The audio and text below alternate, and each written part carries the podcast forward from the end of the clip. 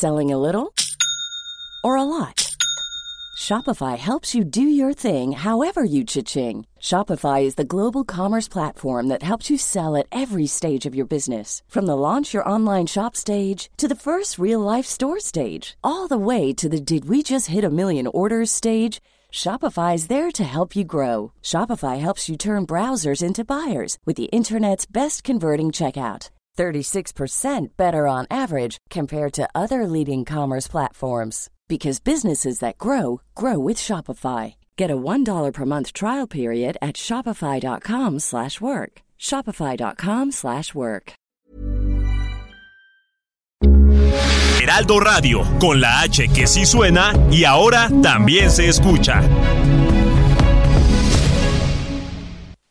Las noticias. ¿Qué tal? ¿Cómo le va? Buenas tardes. Estás a punto de escuchar Yo soy Javier Alatorre. las noticias con Javier Alatorre. La vamos a pasar muy bien. Comenzamos. mejor terminar como amigos, hacer como enemigos, esperando atacar. Vete si no sientes que mi boca te provoca sensaciones cuando ronda por tus labios. Vete si tu cuerpo no se excita cuando en forma de caricias lo recorro con mis manos. Bueno, al ratito va, al ratito mejora. al ratito mejora la, la canción, es que arranca así, ¿no? A mí me gusta muchísimo más recordar al Valentín Elizalde, pero saludos al Capi, saludos al Capi Pérez que lanzó esta canción en homenaje a, a Valentín Elizalde. A ver. Bueno, muy bien, así lo saludamos. Está medio apagadón. Es que, ¿qué día es hoy? Hoy es miércoles. Vete si no sientes que mi boca te Bueno, ya, está bueno, pues, muy bien. Saludos al Capi. Este. Eh, y Valentín Elizalde, bueno, pues ya sabe, lo mataron por allá en el 2006. Qué cosa, ¿no? Allá en, en, en Reynosa. Bueno, al ratito le vamos a poner también la, la versión de, del Valentín. Oiga, qué gusto saludarlo. Muy buenos eh, tardes, muy buenos días todavía en algunas regiones eh, del país. Fíjese que estoy en un lugar tan bonito, se llama Chiapa de Corzo. Tiene tanta historia este lugar porque eh, estamos preparando algunos especiales que le vamos a presentar ahí en la televisión, pero en esta ocasión nos estamos adelantando un poquito a lo que va a suceder en el 23. Y fíjese que el calendario de celebraciones de nuestro país, que todos los días tenemos alguna, alguna este, celebración en algún punto, este, pues arranca precisamente aquí, después de Reyes, pues, después de, después de la rosca de Reyes, siempre en alguna comunidad pues hay, hay este, algún santo patrono, todos los días tenemos un calendario de celebraciones religiosas enorme, pero a lo que me refiero es de la fiesta grande, de las fiestas grandototas, ¿no? Como los carnavales, en fin. Y la gran mayoría de las ferias y de las fiestas pues están ligadas a los santos, al, santo patrón. Aquí, aquí este, está eh, San Sebastián, y el señor de Esquipula, si me falta uno más, pero es una cosa, son miles y miles de, de personas los que nada más arrancar el año, algunos se quedan ya desde las celebraciones de Año Nuevo porque la primera semana de enero no sabe cómo se pone esto.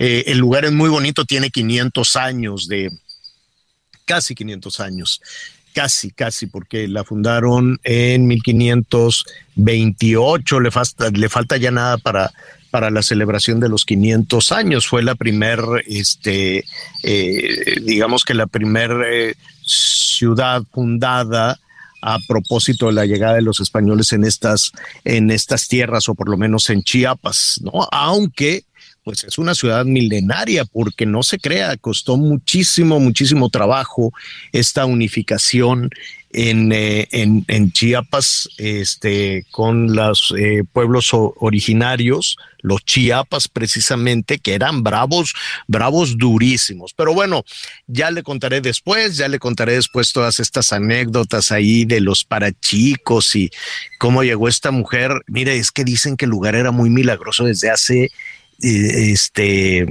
siglos, desde antes de la llegada de los españoles, pues la gente llegaba a un pocito milagroso que está por aquí, que lo ando buscando, desde luego ya les llevaré a Anita Miguel un chorrito, un poquito del agua del pocito milagroso. Entonces, este... Un muchito. Pues vino un muchito, un, un, un botezón, un botellón, voy a viajar con un botellón. Entonces llegan muchas peregrinaciones, están llegando sobre todo los que vienen a la, a la Virgencita de Guadalupe, estuve platicando con, con muchos, este, pues de diferentes comunidades, de diferentes etnias que van, que van llegando y pues es muy bonito la devoción, la fe, el esfuerzo, el sacrificio que van haciendo. Y entonces yo quiero ir a ese pocito. Fíjate, a ver, les cuento rápidamente, Anita Miguel, hace pues no sé, por allá del siglo XVII, mis, mis, mediados, 1600 y rasca, estaba esta mujer, María Angulo le se llamaba, rica, riquísima, un dineral que tenía, pero el dinero no le servía para nada porque tenía el hijo enfermo, malísimo el muchachito, nomás no encontraban remedio, ellos son de Guatemala.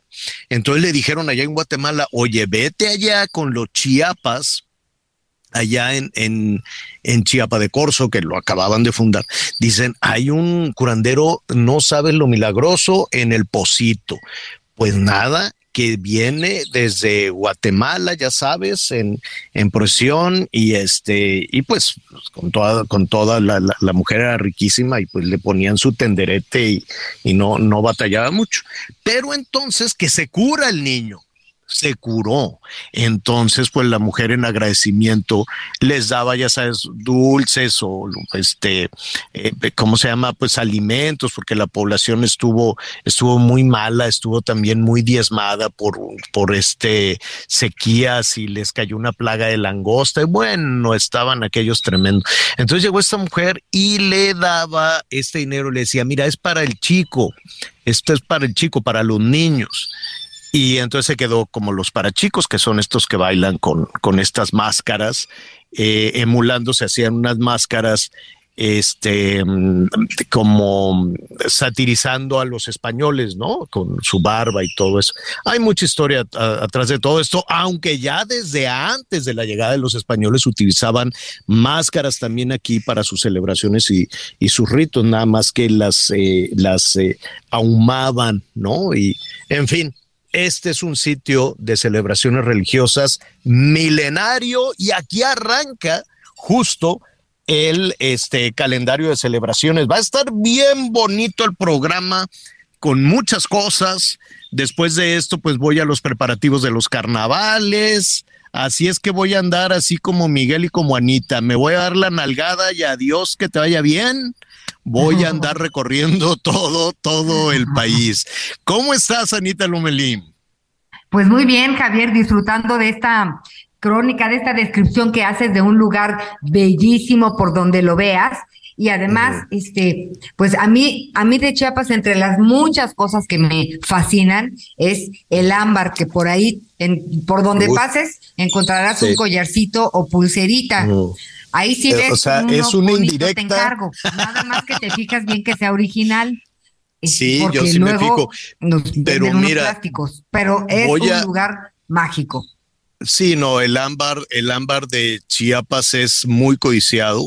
Es de los pocos lugares en el mundo. Hay un ámbar rojo que es poderosísimo. Yo además lo uso para mis para mis encantamientos y cosas de esas, ¿eh? No creas. Entonces, sí, sí, yo Para tengo tus todo. encantamientos. Tengo desde varitas mágicas hasta polvos de el rojo es poderosísimo. Ya luego les cuento. Nada más que sí hay una historia muy triste atrás del ámbar. Hace, Sí. este, vine aquí a, a ver cómo era la extracción del, del ámbar. Me fui a Simojovel, a, a estas zonas de los altos, muy pobres, estas zonas donde fue el levantamiento de los Zetas. Mira, levantamientos van, levantamientos vienen, políticos desfilan y sigue la pobreza en esta, en esta región. Están muy enojados los enfrentamientos, los desplazamientos, se, se, se dan con todo lo que pueden. Es una pena que todavía hay unas regiones que están muy controladas por, por, por la pobreza y por el enojo. Entonces fui con unos buscadores de ámbar y que y trabajan en unas condiciones terribles porque van haciendo huequitos en la montaña pero unos huequitos, este, no te creas, de 40, 50 centímetros, 60, si tú quieres la entrada, y se ponen una linterna en la cabeza, se la amarran así con, con, con un mecate, con un paliacate y luego la pegan. Y esa linternita es con lo que van alumbrando y van escarbando, escarbando, y así como roedorcitos se van, ¿no? Y así nos metimos y yo dije, aquí no hay ninguna medida de seguridad. Y no, en las temporadas de lluvia se cierran esas cavernitas y ahí se quedan. Y ni quien vaya por ellos. Y así van sacando el ámbar, que luego los llevan a los pueblos, luego llevan esas piedras de ámbar, por ejemplo, a San Cristóbal, y les dan pues muy poquito, les dan muy poquito dinero. Claro que después lo, lo pulen, lo trabajan y todo este tipo de cosas y te lo venden este muy muy muy caro no pero a, a, los este compañeros que, que, se meten arriesgando su vida a buscar el ámbar no creas tú que les pagan muy muy bien es una historia que voy a, a retomar ya por ahí la, la presentamos. En fin, tantas cosas que hay que platicar, ya se lo platicaré con un poquito más de detalle porque tenemos muchísimas noticias. Ya saludamos a Anita Lomelí. Miguel Aquino, ¿cómo estás? Hola Javier, ¿cómo estás? Me da mucho gusto saludarte, Anita. Saludos a todos nuestros amigos y por supuesto aprovechamos hoy en especial para saludar a todos nuestros amigos en el estado, en el estado de Chiapas, donde bueno, pues ya ustedes hicieron cargo de hablar precisamente de todas sus bellezas, bellezas que lamentablemente de, pronto también pues les han ocasionado por ahí algunos problemitas en materia de seguridad y bueno, pues un abrazo, un abrazo para todos ellos. Y pues aquí generándose mucha información, Javier, reacciones después de lo que sucedió en Perú, el rechazo para continuar la discusión por lo pronto de la reforma electoral en el Senado de la República y pues el reto, aviso, no sé cómo lo vayan a tomar, de Ricardo Monreal, de que dice, aquí en el Senado nada va a fast track, lo discutimos y vamos a ver qué está sucediendo. Pero un tema gran y muy importante en la reforma electoral que nadie ha comentado y que hoy vamos a profundizar es cómo lo blindas para que no se vuelva a dar una narcoelección como la que vimos hace unos meses, señor. Se está discutiendo puro dinero se está discutiendo puro dinero y ayer era verdaderamente escandalosa la, la propuesta del verde que además aceptaron de hacer una especie de, de monopoly de votos, ¿no? De decir, pues mira, en una de esas, si yo pierdo mi, mi ¿cómo se dice? Mi registro, eh, que hicieran como intercambio de votos y lo agregaron al plan B, lo agregaron a esta iniciativa pero eh, por cierto, a mí me parece pues verdaderamente escandaloso, o sea, los votos los ganan, no que, oye, dame una pizcachita de votos, tú, tú que, ¿cómo se dice? Tú que ganaste más, pues, ¿de qué se trata? Entonces, ¿no? Eh, pero al respecto, precisamente, hasta el presidente dijo, oye, eso no venía en mi iniciativa. Ya es que el presidente dice, en mi iniciativa no le agreguen nada, no le cambien nada, Uh, ustedes nomás están ahí para, bueno, no lo dice así, pero en, los hechos, pues los de Morena, los legisladores nada más están ahí para acatar órdenes. Oye, ellos no pueden este, ni, ni, ni, sugerir, ni modificar, ni, ni nada. Entonces, este, el presidente hoy en, en la mañana dijo que, que eso de que va a pedir que le quiten, y pues ya, lo anunció en la mañanera y seguramente en ese momento se la quitaron dice que le quiten los agregados del Partido Verde en, en estas modificaciones a las leyes secundarias que eh, pedían los del Verde una transferencia de votos este, para tener el dinero público. Es decir, si vamos en paquete, si tenemos candidaturas comunes, ¿no? Un candidato que represente a Morena, al PT y el Verde, dijo el Verde, oye, pues transfiéreme, ¿no? Regálame votos, aunque, aunque la gente vote por Morena, pero pues dame unos votos al verde para que me den más dinero y que se lo ofrecen. Y que el presidente se enoja y dice, a ver, voy a, dijo textual, ofrezco enviar otra iniciativa para decir que yo no propuse eso, que me parece una locura y qué bueno que el presidente lo anunció, y que se quite. Si así fue, que se quite. Entonces, pues mira, tanto que se desgañitan y que dicen y se mientan la madre y la fregada dijo, eh, quítale eso de inmediato porque yo no propuse eso.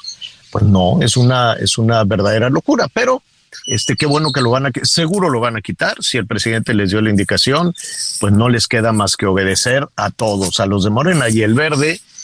Pues el verde, ahora sí que el verde no pinta. Fíjate que muchas personas, es el, el título es tan generoso, ¿no? Porque la gente no sabe, la gente, muchas de las personas que votan por el Partido Verde, y eso lo pude atestiguar con personas cercanas que me decían, es que yo no quiero, no, no me gusta Morena, no me gusta el PRI, no me gusta, pues voté por el verde porque pues son como ecologistas, no hombre, ecologistas no tienen nada, le digo, ellos son, son este, pues nada, son ahí pues comparsa y pues viven a la sombra, así como vivieron mucho tiempo a la sombra del PRI, y luego ya que se les secó la mata del PRI, pues dijeron, no, pues vámonos al siguiente árbol frondoso. ¿Y cuál es el siguiente árbol, árbol, árbol frondoso? Este, ese, ¿cómo se llama? El, el pan. Ya como las paletas. Ah, son bolis. Son bolis. Ya como los bolis. De, combinado mora con fresa. Mora con fresa de a 10 pesos. Uno, uno de mora ah, con fresa. Ok, ahorita te mando un. Allí, allí los muchachos que están atrás te van a comprar un boli, mira, ese, es, estos dos que están ahí, esos tres. Bueno, es que pasó el de la campanita de los bolis y hace un calor. buenos los bolis, oye. bueno, pues eso es lo que pasó en la mañanera y Miguel, tienes este, tienes muchísima eh, razón, todavía hay muchísimos puntos que se tienen que revisar en, en esta iniciativa. A ver, el tema de Perú también hay muchísimas novedades. Vamos a recapitular lo que nos sucedió ayer. Anita y Miguel anunciaban justo el momento en el que se estaba entrando en esa crisis tremenda en, eh, en Perú, que acabó con la caída del presidente Castillo y lo detuvieron. ¿Qué pasaba en México? Mire, antes de toda esa situación de crisis, el presidente mexicano había dicho que este que iba a viajar a Lima, si no me acuerdo, si no me equivoco, pues para el del día 13 al 15 de diciembre. Exacto, del 13 al 15 de diciembre me voy en línea comercial, no sé cómo. ¿Por qué? Porque tenía que entregar la presidencia de la Alianza del Pacífico a este a Perú al presidente Castillo, pero como el presidente Castillo tiene toda una lista de delitos pendientes, los legisladores y la fiscalía de Perú le dijo, "No, tú no vas a por ningún momento vas a México, te vas a quedar allá y tienes aquí una larga lista eh, de delitos este de delitos pendientes." La este eh, la presidenta eh, de, de, Perú, la presidenta en funciones, pues le ha dicho a, eh, al presidente López Obrador que eh, lo reciben así en la fecha que estaba, precisamente para este enroque, para que se le entregue a Perú la dirigencia de que es rotativa desde luego de la Alianza del Pacífico. ¿Qué está pasando? Antes de abundar del lado mexicano, antes de ver qué es lo que dice el gobierno mexicano, que estaban dispuestos a darles asilo, el propio presidente narró este, pues, no, generando muchísima controversia, eh, cómo estaban dispuestos a ayudar, a auxiliar y que hablaba el presidente Castillo, ya voy para allá, este, ahí voy a la embajada, decía Pedro Castillo, y dijo el presidente que los ciudadanos y la policía rodearon la embajada. Me, me, llama la atención este acento, ¿no? Que pone de pronto el presidente López Obrador en el sentido, seguro le, le tenían intervenido el teléfono y lo agarraron en, una eh, suerte de defensa, aunque insiste siempre en la no injerencia en los temas que competen a los peruanos, pues le gana la pasión, ¿no? Y le gana precisamente las simpatías que han generado muchísima, muchísima polémica con Pedro Castillo. ¿Qué ha pasado en las últimas horas? Eh, antes, eh, vamos con Berit o vamos a escuchar lo que dijo el presidente, señor productor? Vamos primero, vamos primero a Lima. Vamos primero a Lima. Me da muchísimo gusto saludar a Berit eh, Nutzen, analista política en Perú. ¿Cómo estás, Berit? Eh, ¿Qué tal? ¿Cómo estás, Javier? Mucho gusto estar en tu programa. Gracias por la invitación. al contrario, vamos un poco, vamos un poco por partes. ¿Qué fue? Cuéntanos un poco el antecedente para compartir con nuestros amigos en México y en los Estados Unidos, el antecedente que derivó en esta crisis que, que terminó con la caída y detención del expresidente. Este, bueno, definitivamente este gobierno no comienza bien, ¿no? Si tú analizas los antecedentes históricos de Pedro Castillo, es un sindicalista radical, ¿no? Vinculado con movimientos de fachada de Sendero Luminoso, que es este movimiento terrorista. Por otro lado, tienes a eh, Perú Libre con Vladimir Cerrón, que ha sido sentenciado. Es un señor que tiene antecedentes penales y es un hombre de Cuba, está muy vinculado a Cuba. Entonces, así es como comienza este gobierno y eso enciende desde el principio las alarmas. Las cosas han ido avanzando y lo que se, eh, se puso de alguna manera mucho más peligroso a partir del momento en que Castillo intentó cerrar el Congreso con un movimiento que se llama con dos cuestiones de confianza, ¿no? El presidente, el Ejecutivo puede cerrar el Congreso, igual que el Congreso puede vacar al presidente por cuestiones de este, incompetencia o falta de autoridad moral, ¿no? Entonces, ya venía eh, teniendo movimientos que eran inconstitucionales y digamos que es, el juego político le estaba fallando y le está fallando hace un mes. Lo que pasa es mm. que todo eso desencadena que gente de su entorno comience a, denunciarlo. Y no ayer, sino antes de ayer, el, el encargado de la DINI, del Sistema de Inteligencia del Perú, lo denuncia porque había estado preso. Y finalmente el mismo día de ayer, Salatier Marrufo, que es uno de los miembros de su gabinete, ¿no? Lo denuncia, pero por primera vez es una persona que dice, yo le entregué dinero a Pedro Castillo. En ese momento, esta jugada de golpe de Estado, yo creo que ha sido un manotazo de abogado a ver si le resultaba, porque Pedro Castillo ya estaba preso. A ver, hay algunas acusaciones entonces de corrupción. Eh, de, Total. De que Pedro Castillo agarró dinero público, dinero que no era de él o dinero de privados? Pedro Castillo, su entorno, sus ministros, su familia, su esposa, su cuñada, o sea, todo su entorno tenía acusaciones de corrupción. Recordemos que lo más grave que ha pasado también ha sido la activación de la Carta Democrática de, de la OEA, que Pedro Castillo con, su con el grupo de amigos presidentes se sentía muy protegido, no solo por AMLO, ¿no? sino por otros presidentes latinoamericanos y activó la Carta Democrática. Y en ese momento él tenía una acusación constitucional por tres delitos graves, una carpeta con 190 puntos, ¿no?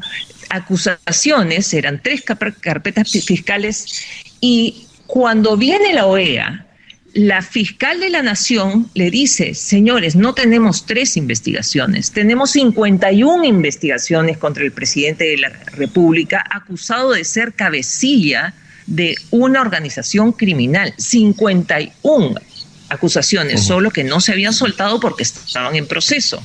Entonces, el rol de, de la OEA es vergonzoso y eso es lo que tenemos que pensar como latinoamericanos. ¿Cómo es posible que la OEA diga que nosotros los peruanos queremos sacar a Pedro Castillo por una cuestión de racismo, de discriminación, cuando está probado y comprobado que era un delincuente. Acá en el Perú ya, nosotros somos mestizos, nos llamamos cholos y hemos tenido muchos presidentes que encajan perfectamente con esa fisonomía que caracteriza a los peruanos y no hay problema. Un, un delito un delito no, no tiene nada que ver con la ruta del origen de las personas. La ley es la ley, independientemente de... Por supuesto, por supuesto, hemos tenido a Toledo, hemos tenido a Humala, y estamos hablando de los últimos tres, cuatro presidentes del Perú.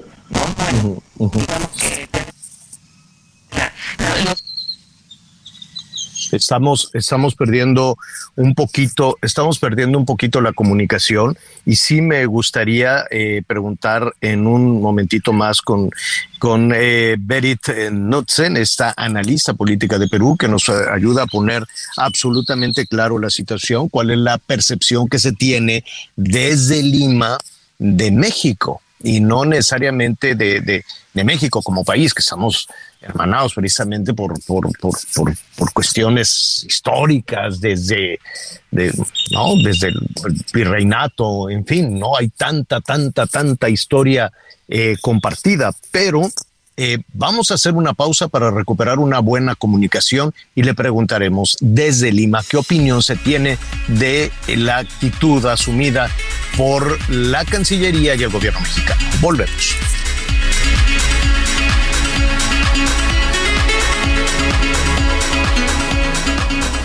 Conéctate con Javier a través de Twitter, arroba javier-alatón. Sigue con nosotros. Volvemos con más noticias. Antes que los demás. Heraldo Radio, la H se lee, se comparte, se ve y ahora también se escucha.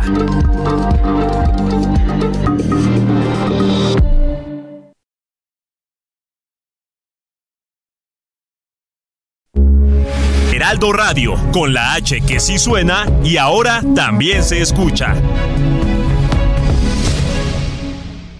Todavía hay más información. Continuamos.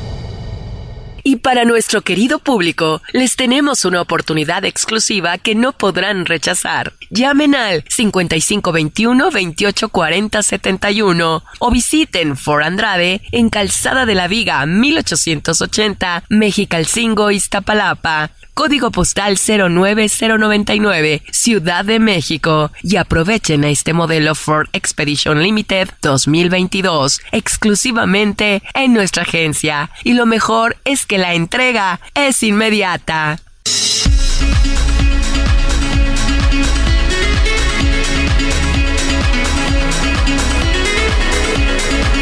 Muy bien, ya regresamos, ya regresamos con usted. Saludos, por cierto, nuestros amigos que nos sintonizan en el sur sureste de nuestro país a través del Heraldo Radio en Chiapas. Eh, vamos a continuar entonces esta eh, conversación con la analista política Berit Nutzen, eh, con quien nos enlazamos hasta Lima, en Perú. Berit, te agradecemos muchísimo, te ofrecemos una disculpa, las comunicaciones por aquí nos fallaron un, un, poquito. Estábamos poniendo en contexto toda la situación de lo que se ha vivido en las últimas horas en eh, Perú y la situación alrededor de Pedro Castillo, el expresidente. Eh, ¿En dónde está en este momento Pedro Castillo? Bueno, él ya está preso en una cárcel de máxima seguridad, eh, justamente al costado del expresidente de la República, Alberto Fujimori, que lamentablemente este, por un intervencionismo de la Comisión Interamericana de Derechos Humanos no le han dado indulto, ¿no? Pero ya está preso. Porque este él ha, él ha sido encontrado pues en delito flagrante, ¿no? Al, al, hacer un golpe de Estado. Entonces, directamente, y es más, en la, en la persecución, no iba camino al aeropuerto, iba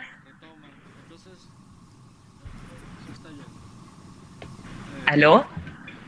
Sí, te escuchamos, te, escuchamos, Derit. Sí, este, eh, acá ha intervenido toda la población porque cuando sale de Palacio de Gobierno, eh, se creía que podía ir a la Embajada de Cuba, a la Embajada de, de México.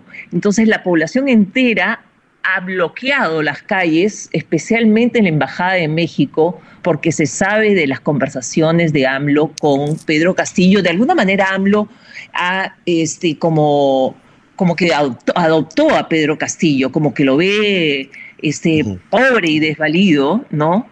Cuando finalmente es un delincuente, es una persona corrupta, Y nos llama la atención que sigan apoyándolo, pero yo creo que lo que ha pasado ayer ha sido el el triunfo de, la democracia, del, Estado de Derecho, de la defensa de las instituciones, porque todas las instituciones peruanas han salido y se han, manifestado antes incluso del voto de vacancia. Yo creo que es un éxito para Latinoamérica, porque el Perú, en nombre de Latinoamérica, le ha dicho no al abuso, no al intervencionismo, no a las dictaduras, no al abuso del poder, sí a la democracia.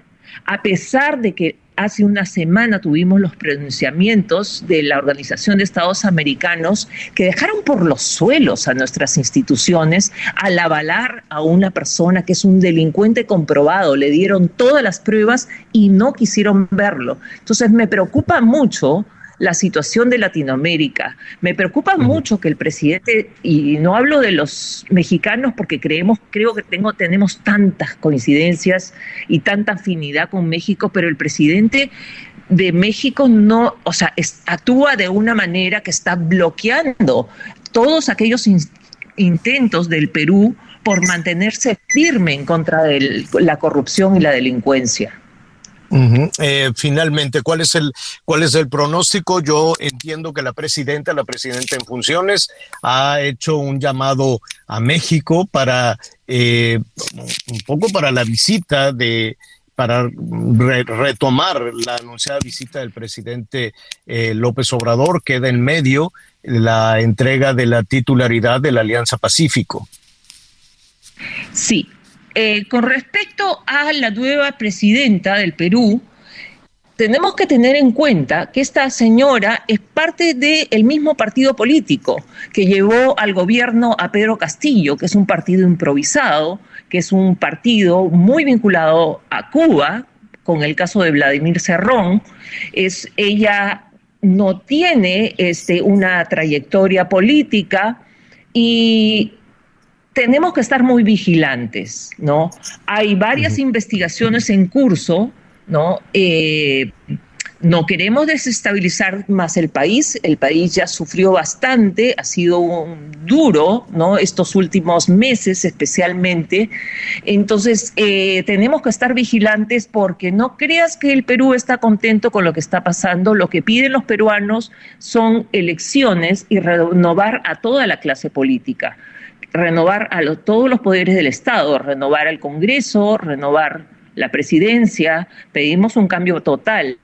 Entonces tenemos que estar muy atentos, pero bueno, no hay que adelantarse, ¿no? Eh, esta presidenta no es precisamente lo que los peruanos estaban esperando, pero digamos que, qué triste decirlo, pero es lo que hay.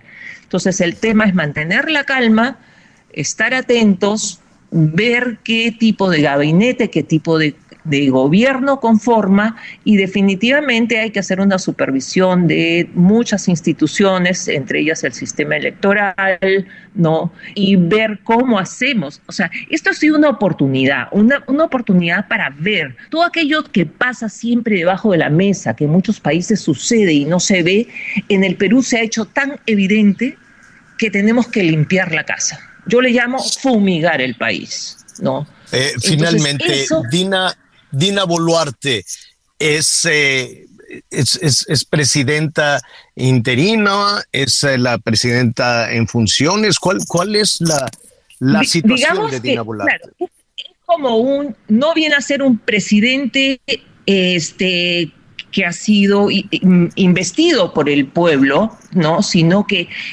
tiene este poder como, eh, como una entrega parcial, es casi como un presidente interino, porque no ha sido nombrado por el pueblo, sino está reemplazando al presidente que fue nombrado por el pueblo, ¿no? Si quieres ver un poco la figura. Pero eh, para casos prácticos es lo mismo, es la presidenta, no hay nadie más de, arriba de ella, ¿no? Este, ella pues tiene que formar un gabinete, ella va a tener que gobernar, ¿no? Y va a tener que tomar decisiones, las presiones van a comenzar porque sí, la población está pidiendo nuevas elecciones. Y nuevas elecciones posibles, no, sé, no creo que sean posibles eh, antes de 2024, en cualquier caso, ¿no?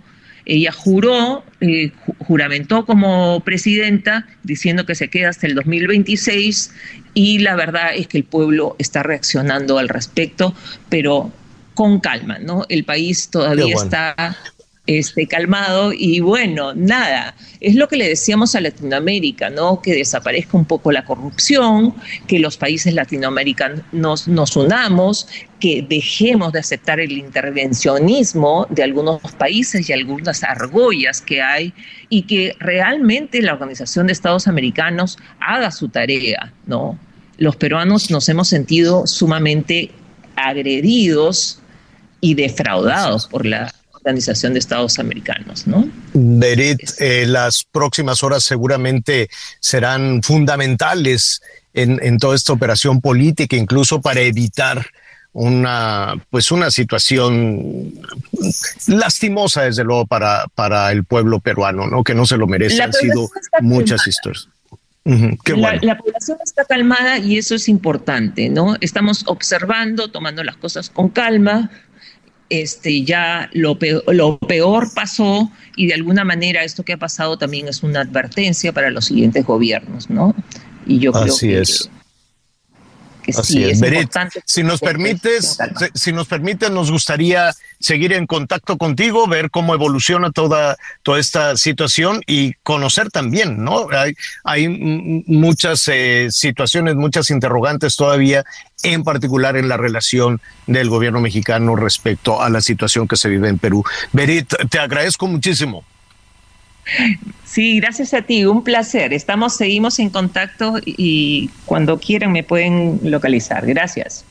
Gracias, es Berit Knudsen, esta analista político de Perú. Lo, de, allá en Lima, lo más importante, Anita Miguel, es que no hay conflictos. Había por ahí en las redes sociales pues uno, unos choques, ¿no? Sí, algunas manifestaciones, algunos choques con la policía de simpatizantes de Pedro Castillo. No pasó a mayores por lo que nos están diciendo, pero el asunto sigue latente, es decir, es peligrosa toda esta, eh, toda esta eh, situación. Eh, un punto que es importante, un punto que hay que considerar en todo esto es que esta eh, esta presidenta, la presidenta en funciones del Perú, formaba parte del mismo Pedro, Pedro Castillo, del mismo partido, y eso, pues, de, de alguna manera puede, ¿no? Puede atemperar la situación política en el Perú. Un poquito más adelante vamos a, a conocer también la, este, la eh, posición o lo que dijo el presidente López Obrador. De, de, una vez para, para cerrar ya este tema, ¿qué es lo que dijo el presidente López Obrador al respecto?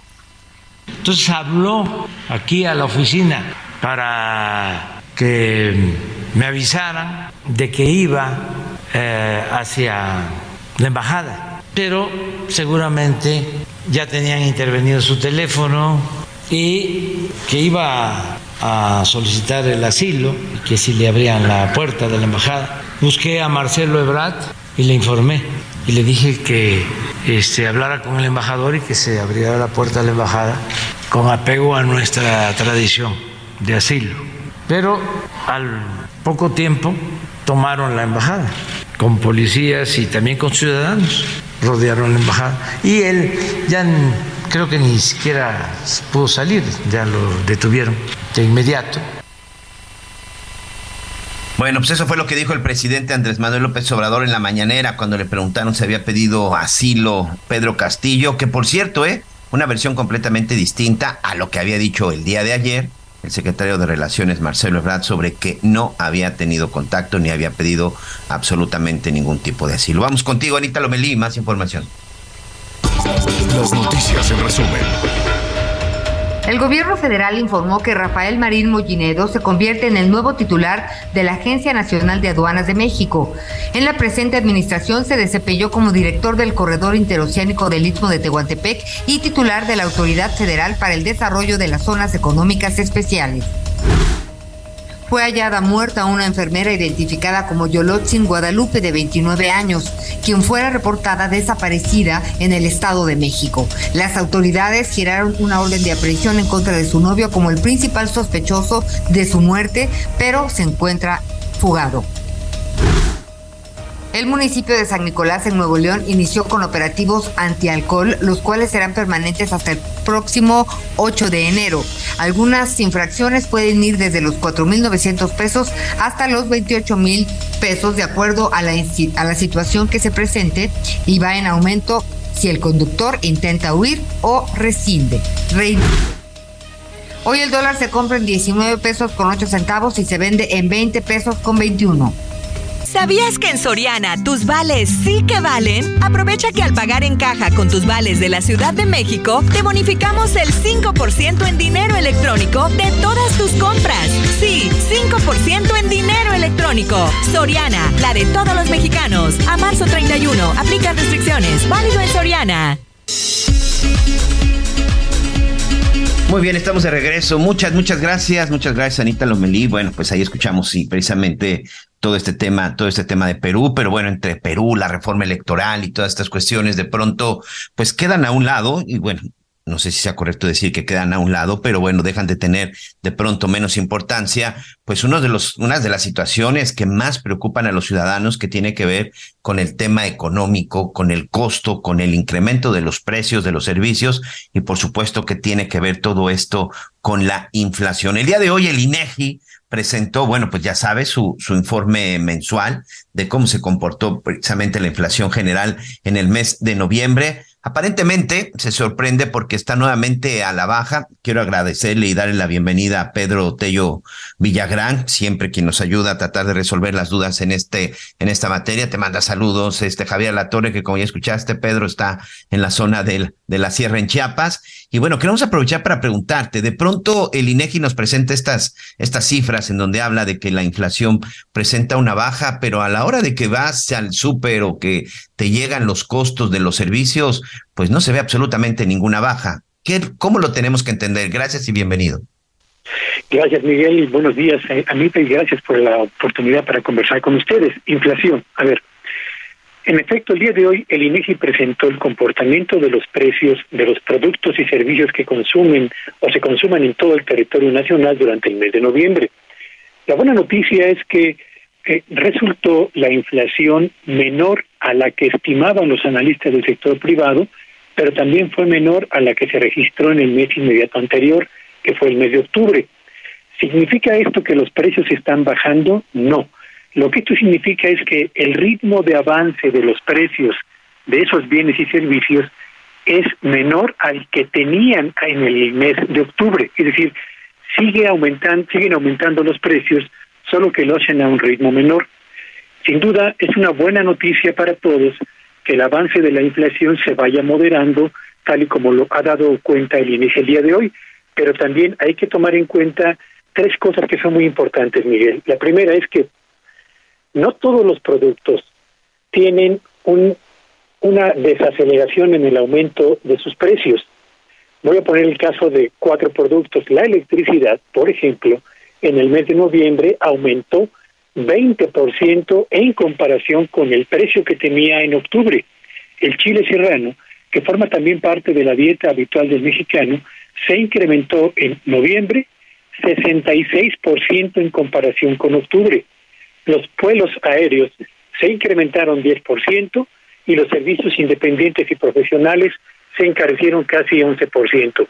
En el otro extremo de la mesa están productos que tuvieron descenso, esto sí, en sus precios en comparación con octubre.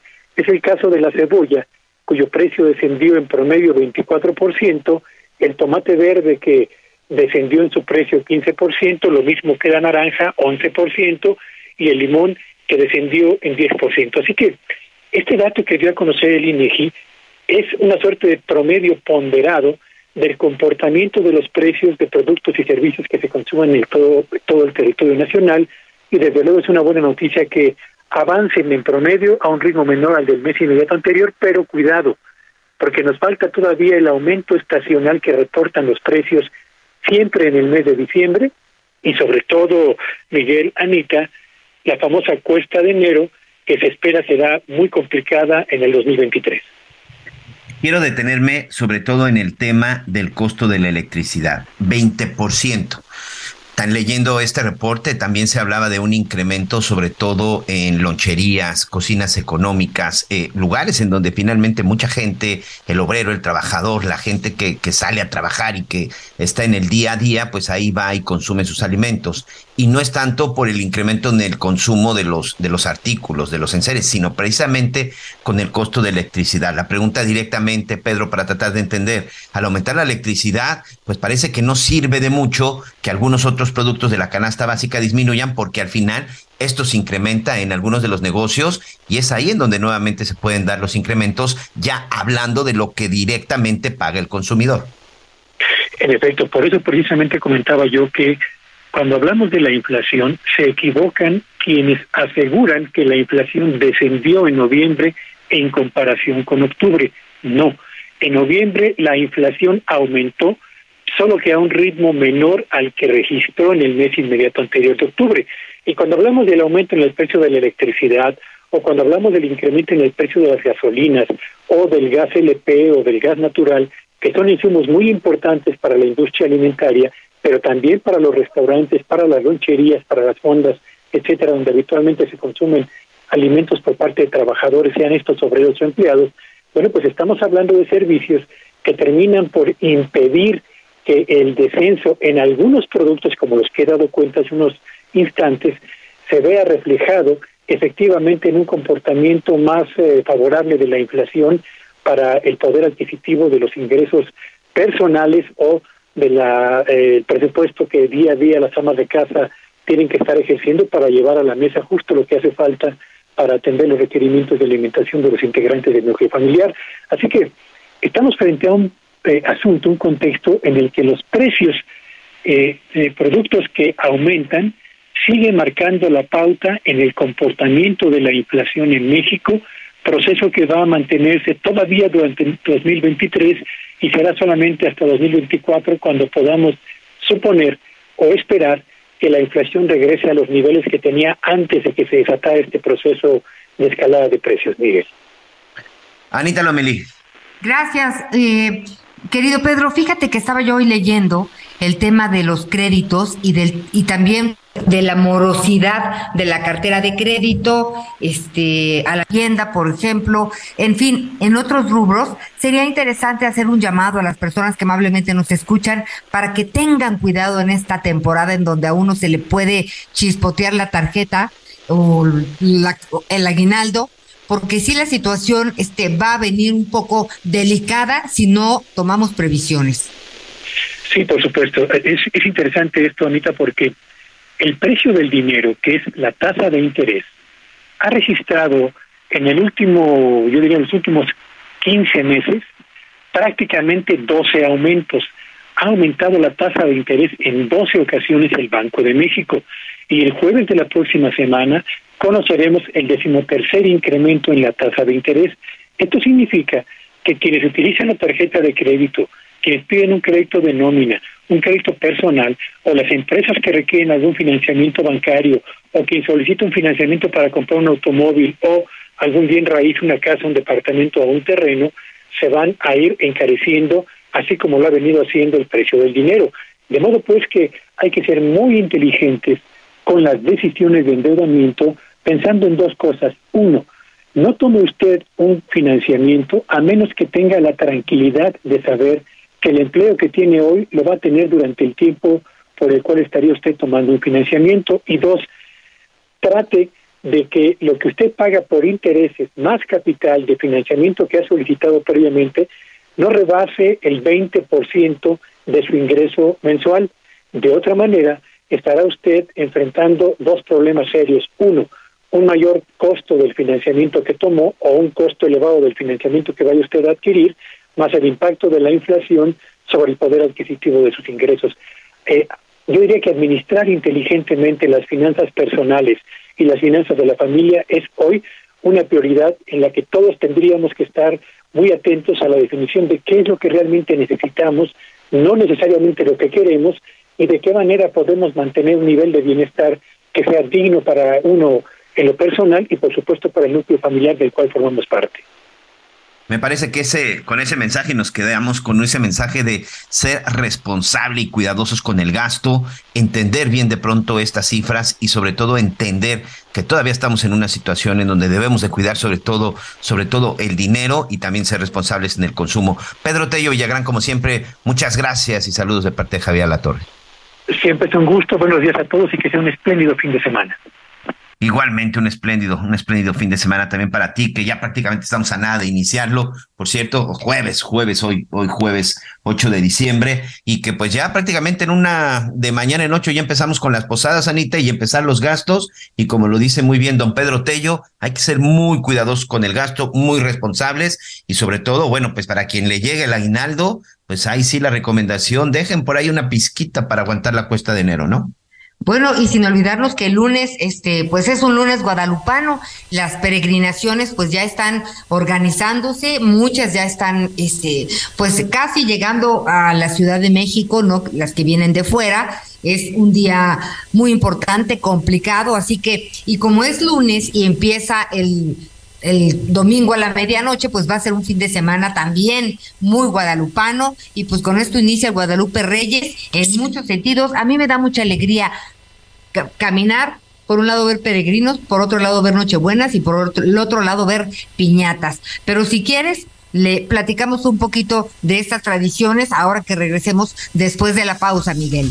Así es, tenemos que hacer una pausa, pero regresamos con más en las noticias con Javier Alatorre.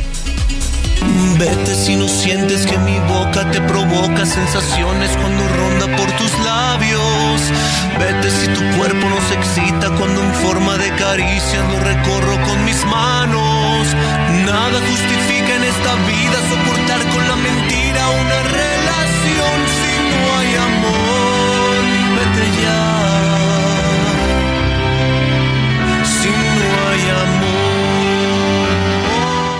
Conéctate con Miguel Aquino a través de Twitter, arroba Miguel Aquino.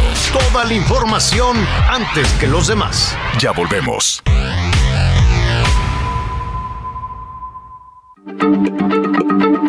Heraldo Radio, la H se lee, se comparte, se ve y ahora también se escucha.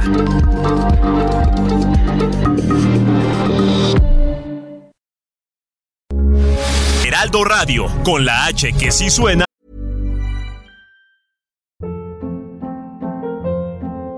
Hold up. What was that? Boring. No flavor. That was as bad as those leftovers you ate all week. Kiki Palmer here, and it's time to say hello to something fresh and guilt-free. Hello Fresh. Jazz up dinner with pecan-crusted chicken or garlic butter shrimp scampi. Now that's music to my mouth. Hello Fresh. Let's get this dinner party started. Discover all the delicious possibilities at hellofresh.com. Y ahora también se escucha. Todavía hay más información. Continuamos. Pues ya estamos de regreso aquí en las noticias con Javier Alatorre.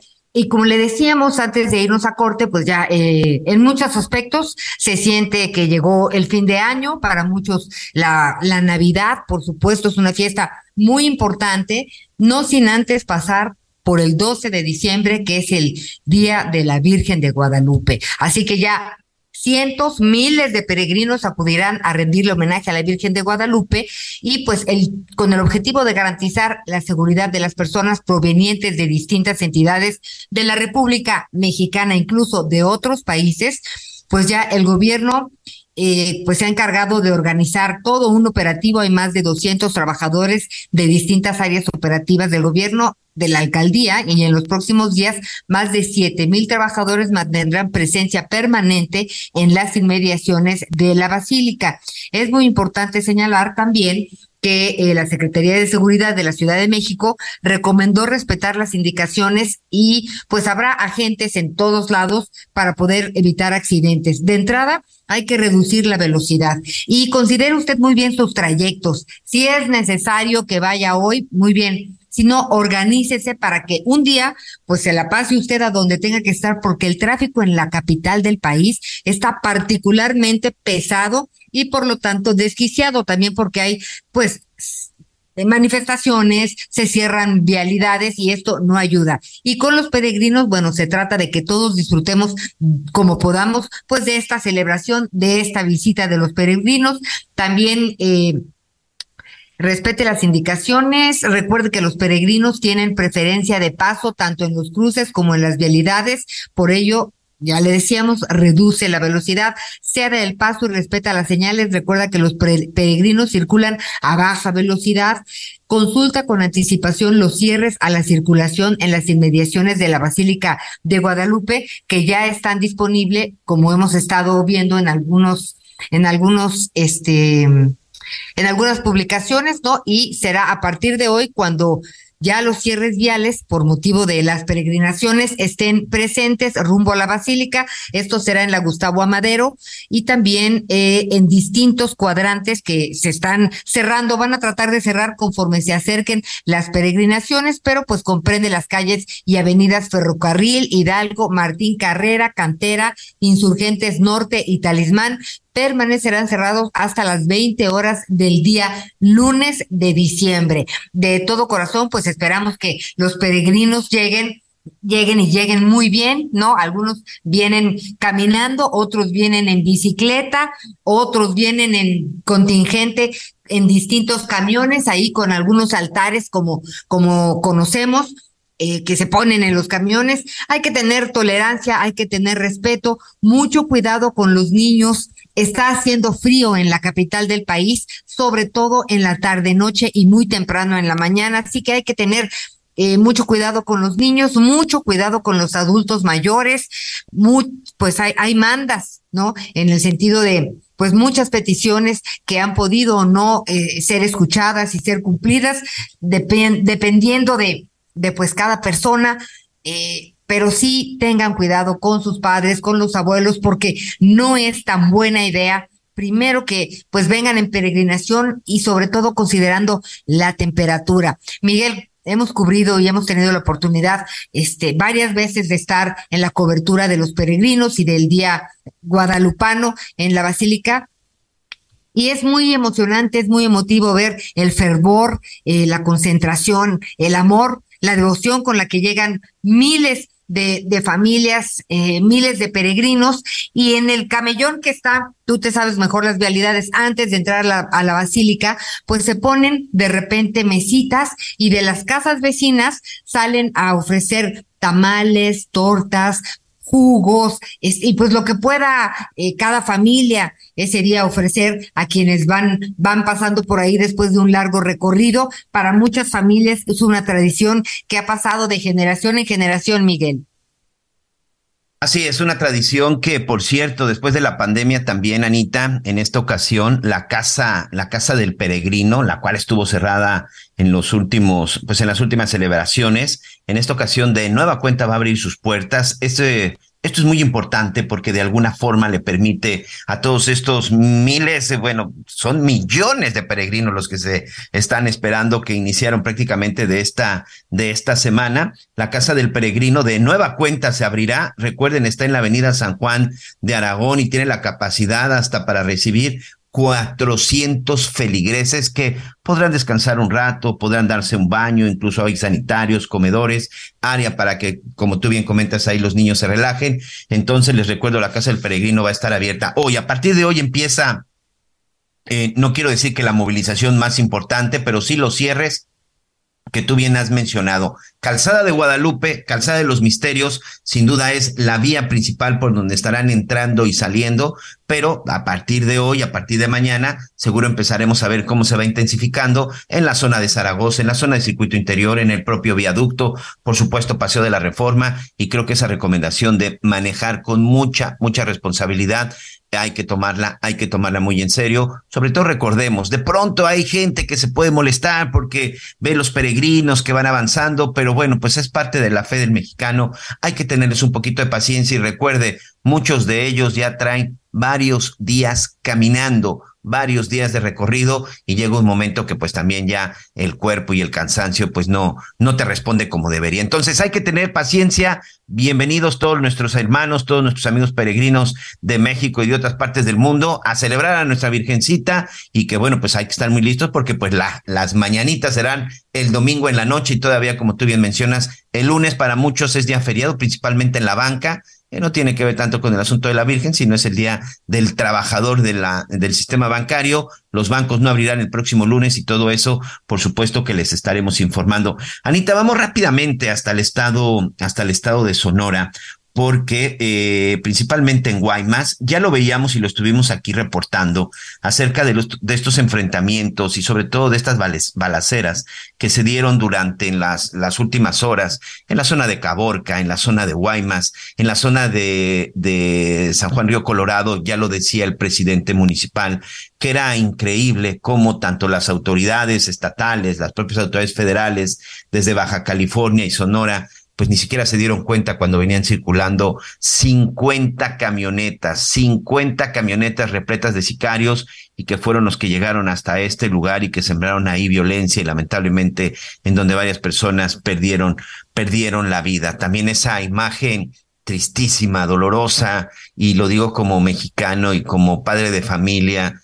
de unos pequeñitos en un kinder escondidos debajo de su pupitre, escondidos debajo debajo de una, de una tabla entre sus, entre sus sillas, tratando de esconderse de, de, de un tiroteo que se registraba cerca de la escuela, y una maestra que sin duda ha pasado, ha pasado en las redes sociales a ser muy conocida y reconocida esta maestra que durante esta balacera pues empezó a cantarles ahí a sus pequeños para tratar, para tratar de relajarlos, ¿no? Esas imágenes que nos causan indignación, esas, esas imágenes que por supuesto no queremos que se repitan, esas imágenes que les reclamamos a las autoridades de que en lugar de que estén de repente en discusiones vagas y sin sentido. Bueno, pues la discusión principal es garantizar la seguridad. Bueno, pues parece que ya hay una reacción y por lo pronto en la zona de Guaymas el día de hoy están llegando 600 militares para reforzar la, la seguridad y sobre todo, bueno, pues la seguridad pública. Este jueves se destinaron estos 600 elementos, principalmente en la zona de Guaymas y de Empalme. Aquí, bueno, pues llegaron los elementos a la cuarta zona militar que se encuentra en Hermosillo y en este momento, pues ya empezaron a desplazarse.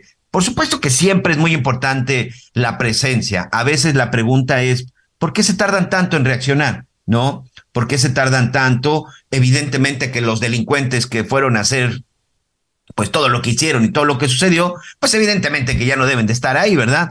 Por supuesto que no se quedaron a, no se quedaron a esperar. Digo, qué bueno que se reforzó la seguridad. Sabemos que esto va a suceder solamente, solamente algunos días. Eh, yo siempre he creído que la solución no es llenar la calle de policías, sino más bien limpiar las calles de delincuentes y la única forma es deteniéndolos y llevándolos a la cárcel. Pero bueno, por lo pronto espero que esto sirva para que nuestros amigos en Guaymas, en Empalme, se sientan pues más tranquilos, se sientan con mayor seguridad. Díganlo, díganos ustedes si verdaderamente con esto ustedes se sienten más tranquilos y sobre todo esto garantiza que no sucedan cosas como las que vimos en los últimos días. 600 militares han llegado a estas zonas para resguardar y apoyar en materia de seguridad pública, Anita. Así es, Miguel Aquino. Son este, pues varios temas en relación a la seguridad y por eso queremos platicar eh, ante el clima de inseguridad. El Poder Judicial en Zacatecas implementa algunas medidas pues relacionadas con la seguridad. Es Estefanía Herrera, corresponsal del Heraldo en Zacatecas, quien nos puede comentar al respecto. Hola, ¿cómo estás? Anita, Miguel, buenas tardes. Este, así es como lo refieres, eh, a raíz del asesinato del juez Roberto Elías Martínez, eh, el Pleno del Tribunal Superior de Justicia del Estado de Zacatecas aprobó la implementación de medidas de seguridad para sus trabajadores, sus, sus instalaciones y sus usuarios. Eh, el Pleno del Tribunal eh, dispuso incrementar la vigilancia y asegurar el monitoreo permanente de cámaras de videovigilancia el control e identificación de cada uno de sus usuarios que entra a las instalaciones del Poder Judicial, así como la obligatoriedad de que el personal porte debidamente su gafet que lo acredita como servidor jurisdiccional. Como parte de estas medidas, se realizaron cambios de adscripción de 22 juezas y jueces de control y tribunal de enjuiciamiento ejecución de sanciones y especializados en el sistema integral de justicia penal para adolescentes. En relación al desahogo de audiencias, se prohibió ahora los horarios nocturnos y aquellas relacionadas con delitos considerados de alto impacto deberán celebrarse a puerta cerrada o bien, si es posible, la realización de, este tipo de audiencias por videoconferencia. Además, en la sesión de pleno pues se determinó que las, los actuarios y notificadores van a rendir cuentas cuando estos estimen, van a, decir si van a alguna diligencia y esta diligencia se pone en riesgo su vida o su seguridad, este, van a, recibir apoyo y o acompañamiento de la fuerza pública para el desarrollo de su trabajo. Y bueno, pues después de la pérdida del juez Roberto Elías Martínez, durante esta misma sesión también ya se realizó el nombramiento y toma de protesta de Emma Gabriela Santos Balader como nueva jueza de control y tribunal de enjuiciamiento, quien va a ocupar el lugar que deja el juez Elías Martínez aquí en la entidad. Oye, pues escuchando lo que dices, muy interesante, pero me preocupa un poco que son eh, medidas como eh, sí reactivas, ¿no? ¿Dónde están las medidas para, para ir a las causas, para atacar al crimen organizado? El juez iba saliendo de su casa. Este, entonces, pues por mucho, o sea, por mucho que blinden, eh, pues el sistema judicial, o sea, y lo, y lo entiendo, ¿no? Este sistema de, sí, sí, lo entiendo, me preocupa la parte de dónde está eh, el trabajo que se va a realizar, pues para que la gente pueda circular en la calle normalmente, seas un juez o no, ¿no? Fue terrible el, el tema de los bloqueos. Es, en este sentido, ¿qué se dice? Pues hasta el momento el gobernador del estado pues asegura que todavía este se continúa con, con estas eh, medidas de combate a la delincuencia, pues sin embargo, pues se ve normal, se ve que todavía no ha habido ni mayor no se ve mayor presencia de fuerzas. Se esperaba que después de estos acontecimientos se anunciara este otro arribo de fuerzas armadas como se ha, estado ocurriendo en los últimos eh, meses que cada que pasa un incidente violento fuerte eh, llegan o arriban fuerzas eh, federales sin embargo en esta ocasión no lo fue así. Este y pues hasta el momento pues solo es esperar esperar a que se tomen eh, reacciones y consecuencias a causa de estos incidentes que a, decir a bien este sea como se refirió solo lo mencionan que los incendios y tomas carreteras como ya lo había referido la secretaria de gobierno y el secretario de seguridad pues fueron meramente distractores para esta fuga entonces Miguel Aquino. pues no Hola, este Hola Fanny, me da mucho gusto saludarte. De pronto escuchando, escuchando tu reporte, evidentemente tú que estás en la zona de Zacatecas, eh, me atrevo, me atrevo y, perdón si, y perdón si lo hago, pero me atrevo a escuchar incluso cómo se percibe y sobre todo siente la misma gente que vive en Zacatecas. Evidentemente, tú como reportera, como trabajadora de los medios de comunicación, pues nos pasas, nos pasas eh, todos estos informes, pero también eh, al escucharte percibimos pues esa tristeza o ese enojo en determinado momento porque dices, pues vamos a esperar nuevamente porque seguro van a mandar los militares, pero pues recordemos que hace dos semanas tenían 500, 500 elementos de la Guardia Nacional que habían llegado a reforzar y pues parece que, que y ya lo decía yo con Sonora, pues parece que la solución no es llenarle las calles de militares y de Guardia Nacional. Así es, Miguel, y como lo refieres, este, bueno, en uno de los arribos se cuestionó también si estos militares, cada vez que llega un arribo de, militares o de personal de la Guardia Nacional, pues se quedan permanentes. Más bien estos eh, estos arribos han sido como relevos. Eh, llegan los militares y los que habían llegado antes este, se van de, del lugar. Entonces, pues prácticamente es estamos viendo y esperando la lo, ahora sí que que este plan en materia de seguridad pues pues funcione y reaccione, pues ahora sí que por la tranquilidad de todos los zacatecanos. Es decir, y, qué bueno que lo aclaras para no confundirnos, porque, ay, vaya, que son expertos algunos, algunos políticos en, en confundirnos, no digo en mentir, pero simple y sencillamente en decir verdades a medias. No es que se esté reforzando, no es que estén llegando más militares, no, simplemente están haciendo cabo, están llevando a cabo los relevos y eso es precisamente lo que de repente nosotros vemos. Pero bueno, Ahorita el asunto fue en Cieneguillas y hace dos semanas reforzaron en la capital y hace tres semanas fue en Fresnillo. Es decir, que, que es lógico, llenas un lugar de policías, pues el delincuente se te va a otro lado, ¿no? Sí, pues es, es lo que hemos estado viendo y pues bueno, son varios los grupos mm, delincuenciales que se encuentran en la entidad, por lo tanto, pues sí son, es complejo ahorita el, el tema, eh, pero esperemos porque se siguen ocurriendo estos asesinatos o esta crueldad más bien en los asesinatos que están ocurriendo ya en la calle, eh, no son los incidentes como antes ocurrían de la inseguridad eh, como robos a mano armada, sino en este caso pues sí se ha recrudecido mucho la, la inseguridad en la entidad. Y sin embargo pues bueno, como lo, lo reitero pues nos queda esperar. Pues cuídense mucho, sí,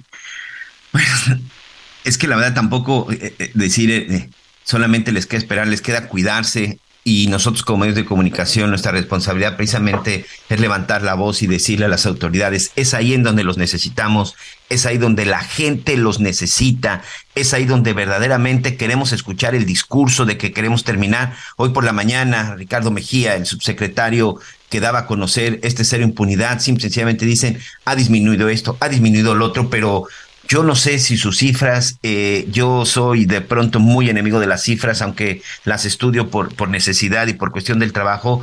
Eh, a mí no me importan las cifras, el hecho es lo que está sintiendo la gente. Y hoy la gente en Zacatecas, estamos escuchando, se siente sola, se siente temerosa, se siente preocupada. Stephanie, cuídate mucho, les mandamos un abrazo y un saludo a todos nuestros amigos en el estado de Zacatecas. Estamos al, al pendiente. Buenas tardes. Muchas gracias. Muchas gracias. Eh, creo, que creo que esa es la parte, Anita, en donde como medios de comunicación precisamente es parte de nuestra responsabilidad. Sabemos que pues mucha gente en Zacatecas pues no puede levantar la voz, no se atreve a levantar la voz y muchos incluso lo, lo hacen, lo hacen por temor. Pero hoy lo que se está viviendo, porque de pronto también escuchamos este discurso que dicen, sí, todo el mundo se está enfocando en Zacatecas, pero ¿qué tal Guanajuato? A ver amigos, ¿saben por qué está esta discusión y esta polémica de qué estado es más peligroso por el color del partido que lo gobierna. Es decir, si la gente de Morena eh, de repente les duele porque les decimos que en Zacatecas hay violencia y que está gobernada por David Monreal, que es de Morena, dice, no, pero Guanajuato está peor. Señores, ya cuando están en el poder, no sé tú qué opines, Anita, ya no nos importa quién gobierna, ya no nos debe de interesar el color del partido que gobierna. Finalmente ya llegó una persona que fue elegida por la mayoría, en este caso de los zacatecanos, en este caso de la gente de Guanajuato, o en Chiapas, o en Guerrero, que también vimos en Guerrero lo que ha estado sucediendo, o en Sonora, como es ahorita el reporte. En verdad, ya no importa de quién sea el color, lo importante es que ya están ahí y que deben de cumplir con su obligación de brindarle seguridad. Tan solo decir un tema, Miguel, en relación a la a, la seguridad, mira, la inseguridad e impunidad, eh, por lo pronto a la minería mexicana, haz de cuenta que le cobran un impuesto del 10%.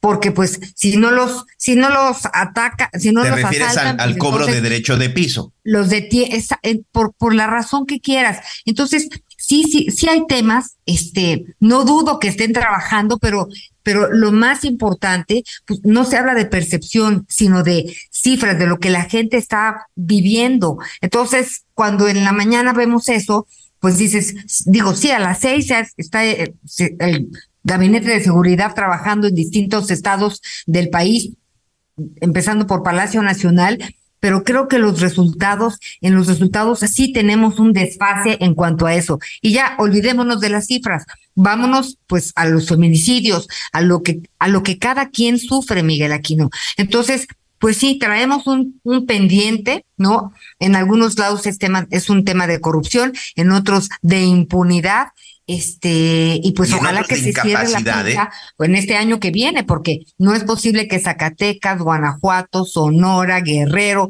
Michoacán, por decir los menos estados que me estoy acordando ahorita, pues para Tamaulipas, pues tengan problemas tan graves en, en materia de inseguridad y los malos se sientan tan poderosos como para organizar un operativo, cerrar las calles, armar un desastre en un penal para asesinar, para asesinar a un juez.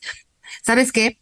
El otro día estaba yo leyendo que cuando un cártel, cuando los, el, crimen organizado se adueña del territorio es porque está confabulado con las autoridades. Entonces, pues eso tiene que ver con la corrupción y la impunidad. Por supuesto, y quien lo niegue simple, sencillamente está, está mintiendo. Aquí nos dicen, por, en Durango fueron, le, se fueron localizados más de 200 migrantes que fueron secuestrados. En Ciudad Juárez también secuestraron a un grupo de migrantes, la mayoría de ellos venezolanos, que estaban pernoctando. Ahora le están pidiendo a su familia que entreguen dinero para liberarlos. En Tamaulipas, un militar muerto y siete lesionados durante un enfrentamiento el día de ayer. Y, sé que de pronto, Anita, hasta me regañas porque dices puras cosas, pero, pero en verdad es lo que está sucediendo. Vamos a hacer un recorrido por el interior de la República. La tarde del miércoles una pipa explotó y una persona murió en el estacionamiento de un taller mecánico en el municipio de Fortín, en la región de las altas montañas del estado de Veracruz. De acuerdo con la Secretaría de Protección Civil a cargo de Guadalupe Osorno Maldonado, el incendio fue controlado por las fuerzas de tarea y la vía de comunicación fue cerrada para agilizar los trabajos. En redes sociales circulan videos donde se observan grandes columnas de humo negro en el cielo y las maniobras por parte de los bomberos para apagar el fuego. Personal de la Dirección General de Servicios Periciales de la Fiscalía General del Estado arribó al sitio para el traslado del cuerpo el servicio médico forense. De acuerdo con testigos, la persona murió cuando presuntamente se encontraba soldando una pipa y se registró la explosión. El incidente sucedió debido a un presunto descuido por parte del personal del taller mecánico. Sin embargo, las autoridades deberán realizar las investigaciones pertinentes para confirmar o descartar dicha versión. Informó desde Veracruz Juan David Castilla. Dos alumnos del Colegio de Bachilleres Plantel 05 del municipio de Ciudad Fernández, en la zona media de San Luis Potosí, fueron detenidos mientras se drogaban y al revisar sus mochilas a uno le encontraron una granada de fragmentación. Los adolescentes aún portaban el uniforme escolar y uno de ellos refirió que el artefacto explosivo lo encontró tirado en la calle hace unos días y que desde entonces lo había llevado a su escuela escondido en su mochila. El gobierno del estado detalló que los alumnos fueron detenidos a unos 500 metros del Covach 05 cuando las clases ya habían concluido y que la granada no representaba ningún riesgo ya que no tenía pólvora ni la espoleta. Personal de la Guardia Civil Estatal y de la Secretaría de Educación del Gobierno del Estado sostuvieron una reunión con la comunidad escolar a fin de reforzar operativos de prevención y llamaron a las madres y padres de familia a supervisar, con el apoyo de las autoridades, los objetos que las y los estudiantes llevan e ingresan a las escuelas. Informó desde San Luis Potosí, Pepe Alemán.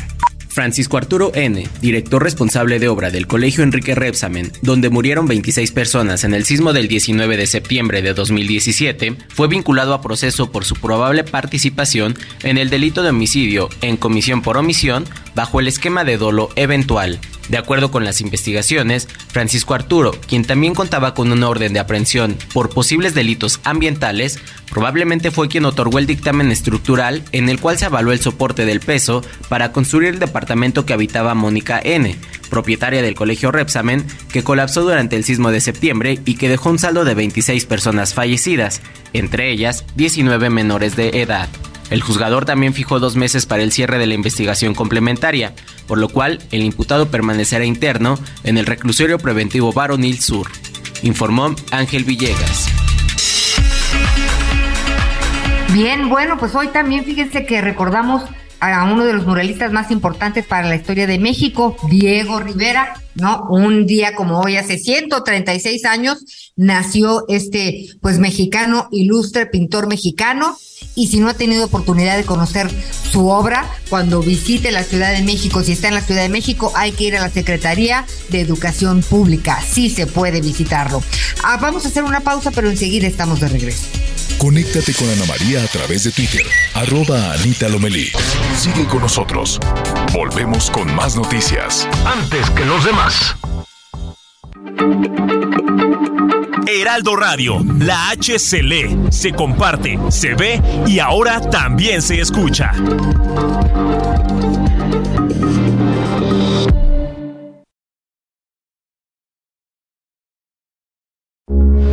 Heraldo Radio, con la H que sí suena y ahora también se escucha. Todavía hay más información. Continuamos. Las noticias en resumen. Pablo Solórzano Castro, conocido como El Gallo, miembro de la Banda de la Flor, fue sentenciado a 446 años de prisión al estar involucrado en el secuestro del niño Fernando Martí, hijo del empresario Alejandro Martí. se le atribuye pertenecer a una organización dedicada al secuestro mediante la instalación de retenes falsos en diversos sitios de la Ciudad de México y también del Estado de México. La explosión de un polvorín en el municipio de Villagrán, Guanajuato, dejó un saldo de cinco personas fallecidas y 19 lesionados. De acuerdo a reportes, entre las víctimas por los hechos hay dos menores de edad. En el arranque de la temporada invernal, Jalisco registra ya un incremento de alrededor del 40% en la incidencia de enfermedades respiratorias, informó el secretario de Salud, Fernando Petersen. Indicó que es recomendable tomar, retomar el uso del cubrebocas en lugares cerrados y poco ventilados. Expertos en derechos humanos de la ONU expresaron su preocupación por el posible impacto negativo que el tren Maya pueda tener en los pueblos indígenas y en el medio ambiente de la zona.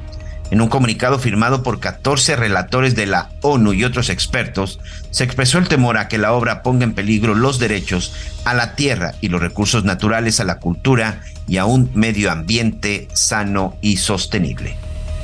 ¿Sabías que en Soriana tus vales sí que valen? Aprovecha que al pagar en caja con tus vales de la Ciudad de México, te bonificamos el 5% en dinero electrónico de todas tus compras. Sí, 5% en dinero electrónico. Soriana, la de todos los mexicanos. A marzo 31, aplica restricciones. Válido en Soriana. Bueno, gracias Miguelito por esta, esta información. Y en este, en este momento pues queremos mandarle un fuerte abrazo a la queridísima Lila Downs, esta cantante, compositora eh, oaxaqueña, ¿no? De origen mixteco, porque pues por la muerte de su esposo, Paul Cohen, eh, ella lo definió como un compañero de vida con quien conoció Estados Unidos, él, él era este, originario de Nueva York, y pues obtuvo la licenciatura en antropología por la Universidad de Minnesota y posteriormente se reencontraron en Nueva York cuando la intérprete, cuando Lila arrancaba su camino en la música al integrarse como vocalista de un grupo de percusión local llamado Los Cadetes de Yodoyuxi.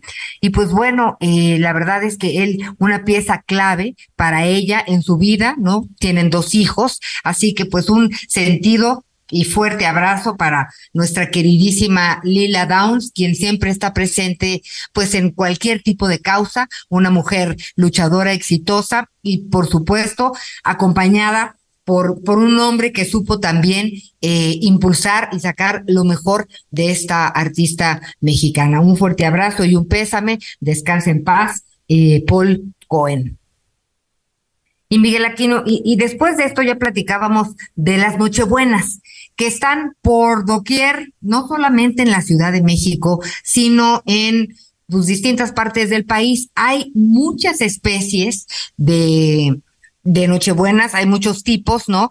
En, en Reforma, fíjate que se pueden observar flores de diversos tamaños que van desde los 10 centímetros, unas chiquititas muy coquetas, hasta algunas que miden uno, un metro con 20 centímetros y tienen un, un metro también de diámetro.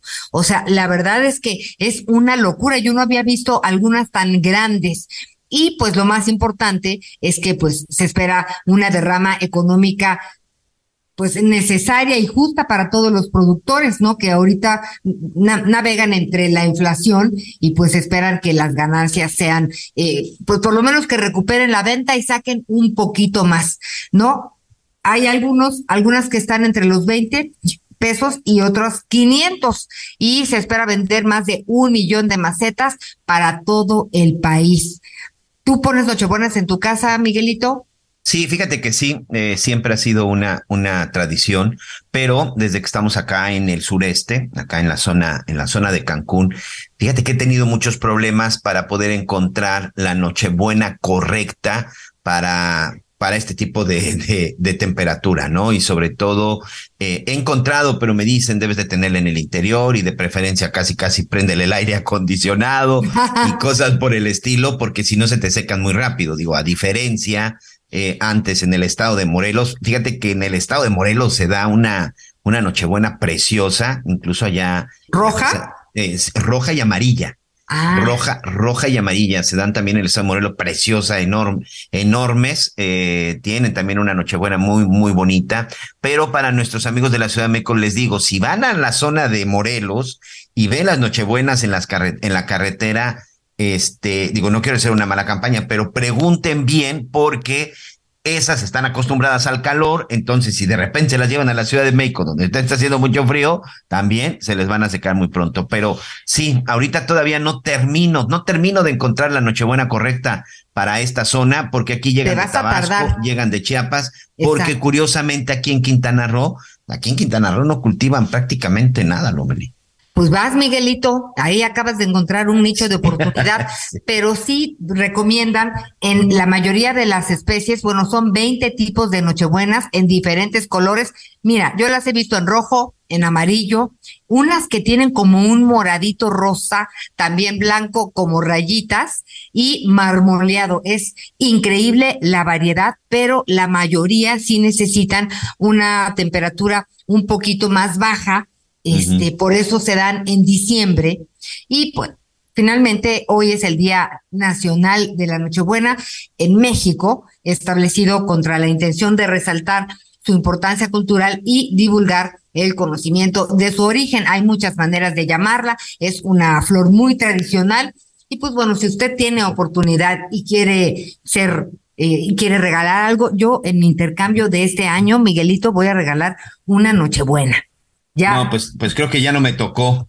Creo que ya no me tocó porque uno para traérmela y yo creo que si me la traigo desde la Ciudad de México. No, yo Fíjate que voy a aprovechar. Y creo que no la vas a encontrar, pero si la encuentras, nos cuentas. Sí, voy a, ya le voy a mandar un mensaje a uno de nuestros amigos, a don Felipe Villegas. Él, este, él se dedica a sembrar y sobre todo él es un productor agrícola en la zona del Estado de México, principalmente en Texcoco. A ver, don Felipe, por favor, oriénteme, oriénteme, ¿qué podemos comprar acá? ¿Cuál Nochebuena es la que podemos comprar para que nos dure en la zona, en la zona del sureste? Y pues sí, sin duda, hay que consumir y sobre todo, pues hay que apoyar al campo después de tantos años que, o por lo menos en los últimos años que ha sufrido tanto después de la pandemia, ¿no? De acuerdo, Miguelito. Y sí, esto que decías, digo, ay, mire, los regalos de Navidad, pues para mucha gente, pues e, es muy bonito recibir una sorpresa. Si tiene usted oportunidad, pues regale algo útil, ¿no? Olvídese del roperazo que, de, que es lo peor que puede pasarle a alguien. Y siempre, siempre se nota, ¿eh, Miguel Aquino? Cuando sacas eso que te regalaron que no te gustó y lo vas a reciclar, por favor, regálelo sin necesidad de reciclarlo. Y menos si lo meten en el, en el en el intercambio, eso es espantosísimo. Pero sí fíjense en la persona algo que le guste. Si es alguien que nunca esté en su casa, pues no le regales su noche buena, ¿verdad? En fin, hay muchas cosas que platicar ahora este que se acerca esta fecha y mejor cosas útiles, Miguel Aquino, que, que de repente uno regala detalles que a nadie le importan.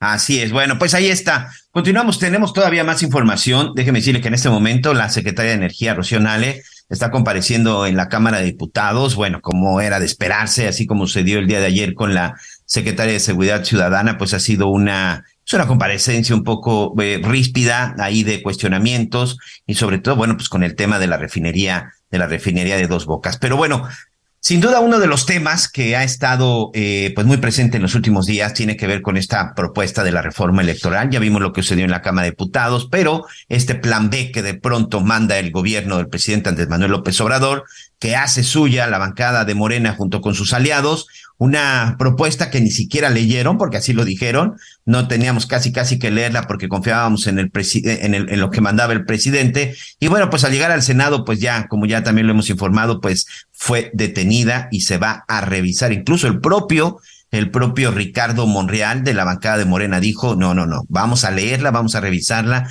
y vamos sobre todo a consultarla. Pero hay unas declaraciones que sin duda son muy interesantes y muy importantes porque se habla de mucho en esta reforma o en estas modificaciones, sobre todo en las cuestiones de los presupuestos y que si van a desestabilizar al INE y que si esto puede afectar. Pero hay una parte que lo vimos apenas en la elección pasada que tiene que ver en el blindaje de las elecciones, sobre todo para cómo impedir que los delincuentes, como ya lo vimos, insisto, en la elección pasada, en las elecciones locales pasadas, hubo una intervención importante con cárteles del crimen organizado, lo vimos en el número de ejecutados y abiertamente incluso lo que sucedió con una candidata del PRI en el Estado de México, en el municipio de Valle de Bravo. Yo le quiero agradecer a Rubén Moreira, él es diputado, coordinador del PRI precisamente en, en San Lázaro, por parte de su partido, y precisamente este diputado, escuchábamos las declaraciones, escuchamos sus declaraciones y precisamente usted recuerda este tema, este tema de que en esta propuesta no se habla del blindaje para evitar pues que el narcotráfico, el crimen organizado intervenga. Significa que por lo menos sí le echó ya una buena leída a esta propuesta. Gracias, bienvenido y un saludo a nombre de Javier Lator. le agradezco mucho la llamada. Nosotros votamos en contra la reforma, la propuesta de reforma constitucional y la secundaria y dimos varias razones una de las cuales eh, yo planteo es la necesidad de tener un blindaje, herramientas para evitar que el narco se meta en las elecciones. Y, y a veces la autoridad necesita esas herramientas. En otros países, pues hay una serie de dispositivos legales que blindan las elecciones. Le, le puedo decir uno. En este país asesinan a un candidato que va arriba en las encuestas si el proceso sigue como si nada, bueno, hay lugares donde se suspende la elección. Eh, también necesitamos normas para desmontar ayuntamientos que estén en, poder del narco. Necesitamos eh, que no prescriban los delitos contra candidatos, pero también contra electores cuando están en un proceso electoral, para que sepan que lo, el que lo haga, que siempre va a perseguir la justicia. Necesitamos eh, por ejemplo, mejores estadísticas de lo que está pasando. Tenemos en, nuestro país eh, municipios donde nada más se registran hombres. Y por cierto, porque las mujeres son impedidas por el narcotráfico, o que se bajan candidatos de manera inexplicable por eso mismo. Entonces requerimos una serie de dispositivos legales para evitar este tipo de acciones de la delincuencia organizada y, salvar la democracia. El mayor enemigo de la democracia en este país es el narcotráfico. De 2018 para acá, más de 775 ataques contra candidatos, homicidios, lesiones, amenazas, y más de 200 muertes de eh, alcaldes, síndicos o regidores. Esta semana hubo una más. Ese es el, el tamaño del problema que tenemos. Aquí, por ejemplo, retomando cifras de, de, de esta encuestadora Etelec, que si no me equivoco es la única que ha llevado precisamente estas estadísticas, dice que en el 2021 102 víctimas mortales durante el proceso electoral del 2021, 36 diputados eran aspirantes y candidatos. ¿Cuál es realmente el principal problema cuando suceden este tipo de cosas? Que no se está revisando quiénes están siendo los candidatos o que no tienen la seguridad necesaria o no existe ese control, porque además hablamos de que sobre todo sucede en los municipios. Mire, voy, voy a empezar por el problema. El problema es que el narco se trata de apoderar de la vida nacional. No, nunca se va a contentar únicamente con trasiego de droga. No, no, se tratan de apoderar de la vida eh, del país y al final descubren que en los municipios pues hay fuentes de poder que les pueden permitir tenerla, les pueden permitir eh, delinquir fácilmente e incluso eh, hay una gran cantidad de, municipios que hoy son extorsionados. Uno recorre el país eh, por muchas razones y se acercan los alcaldes para decir, fíjate que me están pidiendo tanto porcentaje del presupuesto del narcotráfico o manejar la Secretaría de Obras Públicas ya no solamente como antes, pues la policía o algunas áreas de ese tipo. El problema empieza entonces desde que son candidatos. El narco quiere candidatos que puedan manejar, o bien poner, o bien manejar, o bien amedrentar. Y pues ustedes ven todo este tipo de, situaciones que se van presentando. En mi discurso eh, hice también una afirmación que alguna gente me ha preguntado. Les decía que tenemos que tener dispositivos legales porque el narcotráfico un día va a intentar hacer agrupaciones políticas, hacer partidos, hombre. Eh, eh, porque esto ha pasado en otras partes del mundo. en Colombia, en Colombia, el narco y la guerrilla tenían sus propios partidos. Claro, y accedían, entre comillas, pues legítimamente al poder, ¿no? Pues tenemos que tener dispositivos en la ley para evitar todo ese tipo de cosas. Por supuesto. Ah, también aquí eh, hay otro tema que, bueno, hablabas tú de, de diferentes eh, delitos, este diputado, y uno tiene que ver incluso la extorsión. Recuerdo hace unos años que varios presidentes municipales en el estado, en el estado de Morelos, en Coatlán del Río, en la zona de Miacatlán, eh, en todos estos, eh, hablaban de que no solamente les estaban obligando, uno, casi casi a imponerles al jefe de la policía, sino que además les querían quitar a los municipios, este grupo de, de delincuentes, eh, les quitan incluso hasta presupuesto gubernamental a los municipios.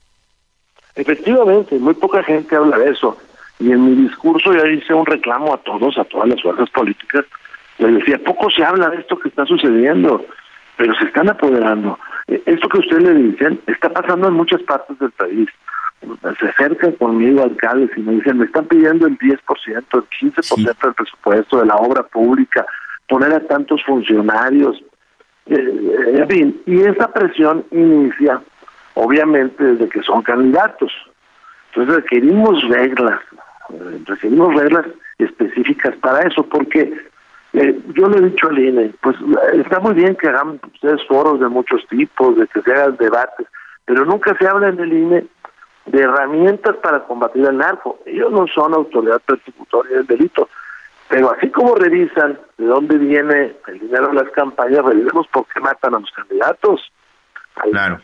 Expidamos alertas. Eh, hay zonas de este país, hay dos municipios en el estado de Jalisco eh, que no tienen autoridades legalmente constituidas porque son zonas de influencia del narco. Entonces, pues, este país no puede ser así. Eh, mi experiencia es que hay que combatir al narco eh, y, que, y que se puede lograr la paz. eh, hay forma de lograr la paz, pero que el narco hay que tener este, disposición y voluntad para enfrentarlo. ¿Qué es lo que va a pasar con esta, con esta propuesta? Y sobre todo, pues ya lo estamos viendo, ¿no? De pronto solo nos quedamos que si ganan mucho, que si ganan poco los consejeros, que si las soples, que es otra de las cosas que ha causado mucho debate, pero quiero concentrarme en esta parte, sobre todo de cómo blindar las elecciones, porque, pues más allá de tener un, este, un espléndido sistema electoral, si al salir es vulnerable y a lo mejor se cuentan muy bien los votos. El problema es que hoy, por lo que usted ha estado exponiendo, diputado, el problema no es ya solo que se cuenten bien los votos, sino por quién vamos a votar, quiénes van a ser los próximos candidatos si no existen estos blindajes que usted menciona. Mire, en las resoluciones del Estado de Michoacán, el Tribunal Federal Electoral le ordenó al INE eh, dictar medidas para evitar eh, la intromisión del crimen, eh, dictar lineamientos, y, y el INE no los ha emitido. Eh, yo creo que nosotros tenemos varias cosas que hacer. Primera, un observatorio ciudadano que no cueste de que esas zonas donde no se puede ejercer la democracia por por culpa del crimen, donde se bajan candidatos, donde asesinan a candidatos, donde los candidatos no hablan del crimen. Esa es una parte. Segundo, los partidos, como sucede en Colombia y como sucede en España con relación al terrorismo, los partidos tienen que pronunciarse en sus programas de acción que están en contra del narcotráfico. Los, los partidos no pueden hacer apología del crimen. Eh, los partidos eh, tienen que tener candidatos que estén en contra del crimen, que no hagan apología del mismo. Y luego está el tema de la persecución del delito, pero ahí hay que dar herramientas. Matan a un candidato, pues se suspende la elección, eh, pues bueno, momentáneamente. Tenemos un municipio en manos del narco, pues que haya un dispositivo legal que desmonte el municipio y una autoridad alterna que se haga cargo momentáneamente de ese municipio, lo que le estoy diciendo ahora mismo allá en el estado de Jalisco. Necesitamos que los crímenes no, no prescriban, matan a un candidato, prescribe el crimen, pues eso alienta que se mate más, o matan electores, ¿eh? que están en la fila esperando votar o que los amenazan, en fin. Necesitamos este también que se cumplan las reglas de paridad para, para que broten esos, esos, esos, esos problemas. Necesitamos tener dispositivos para eh, eliminar partidos, y eso está este, en el mundo ya escrito, eliminar partidos que se alíen con el narco. El mejor ejemplo es eh, País Vasco. Si un partido se alía con el terrorismo, hace apología del terrorismo, tiene vínculos con terroristas, se elimina el partido. ¿eh? Y hay ejemplos. Cosas como estas hay que hacer. Ya para, ya para concluir, agradecerle, estamos platicando con el coordinador del PINA Cámara de Diputados, Rubén Moreira, con ese tema de las elecciones. Es, eh, recuerdo precisamente en el estado de Michoacán que había lugares en donde incluso los propios narcotraficantes estaban acarreando, acarreando a los, a los votantes para, para que fuera a emitir su voto en la zona de la, en la zona de la Sierra de Tierra Caliente. ¿Qué es lo que sucede de pronto con esto, este diputado? ¿Es falta de capacidad? Indiferencia o complicidad por parte de las autoridades que se deben de encargar de combatirlo? Mire, el tema de, de la seguridad, y hay muy buenas experiencias en Coahuila, en algún momento en Nuevo León, es la voluntad de los gobernadores. Se requiere el apoyo federal, se requiere la posibilidad de usar el ejército, posibilidad, pero al final los gobernadores eh, son los que con su voluntad pueden coordinar las fuerzas y los que tienen herramientas cercanas para combatir el crimen. Esto no se está dando desgraciadamente en el país y cuando empiezan los gobiernos, si no es de inicio, pues al paso de los días ya no se atreven porque siempre afecta a la popularidad, incluso combatir el crimen. Entonces, esa es la paradoja en la cual ahora estamos. Cierro diciéndole que presenté una iniciativa con estas cosas que le he dicho, que no se dictaminó, pero la volví a presentar esperando que el año que entra se debata. Y cierro también diciéndole que la paz es posible, que hay estados como Coahuila con 4.7 homicidios por cada 100 mil y que juntos tienen estado con 100 homicidios por cada 100 mil. Por supuesto. Bueno, pues ahí está. Si nos lo permite, vamos a, seguir platicando. Hay que mantener el contacto porque, como dice, todavía falta esta discusión y sobre todo, pues se viene, se viene lo más importante. Si hay que modificarla y que no se les olvide este tema. Don Rubén Moreira, coordinador del PINACA, diputado. Muchas gracias, diputado. Gracias. Gracias. Bueno, pues ahí está parte de lo que está sucediendo. Y sí, por lo pronto, Anita, amigos, pues será hasta el próximo año cuando se discutan pues todos estos cambios en la, en la ley electoral. Pero creo que sí, un tema muy, muy importante, ¿no? La intromisión del crimen organizado en las elecciones.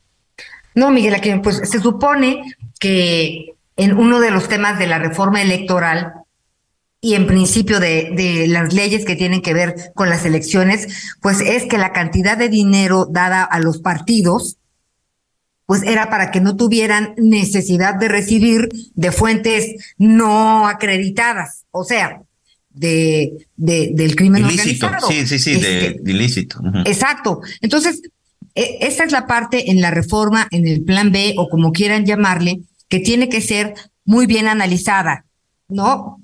Uno, o sí, el recorte al presupuesto de los partidos me parece que es justo y necesario, pero entonces, ¿cuáles van a ser los candados para que no tengan que recibir dinero ilícito?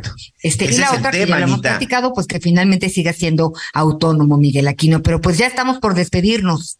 Sí, ese es, ese es el tema. Probablemente de manera legal le recortas el dinero. Yo soy de la idea de que lo que deben de recordar, recortar son partidos. Creo que tenemos Ah, demasiados también sería, partidos. pero Eso es lo que verdaderamente creo que lo que debería de funcionar, porque el otro tema es ese. Tú les puedes recortar de manera legal el, el financiamiento a los partidos, entonces probablemente no quiero, no quiero dar ideas, pero pues seguramente pues encontrarán la forma, la forma de financiarse. Entonces creo que sí es un, es un tema que se debe discutir, pero de veras discutirlo en serio, discutirlo verdaderamente en serio. Yo sí también creo que los sueldos que tienen la, los, los consejeros electorales son muy altos considerando la situación que se vive en México, creo que sí hay muchas cosas que se pueden arreglar, es decir, es un instituto que se puede co- corregir, sí, es un instituto que se puede modificar, sí, es un instituto que debemos de proteger también. Entonces creo que esa es parte de la democracia y es parte de la discusión y esperemos que en ese sentido se entable la discusión. Bien, Anita, pues nos vamos. Muchísimas gracias por habernos acompañado aquí. A nombre de Javier Alatorre, nos, nos vemos mañana, Miguelito. Así es, nos vemos mañana, ya es viernes, adiós, gracias, por lo pronto que tenga una excelente tarde, buen provecho. Vete ya. Si no encuentras motivos para seguir conmigo, ¿para qué continuar? Es mejor terminar como amigos que ser como enemigos, esperando atacar. Vete si no sientes que mi boca te provoca sensaciones cuando ronda por tus labios. Gracias por acompañarnos en Las Noticias con Javier La Torre. Ahora sí ya estás muy bien informado.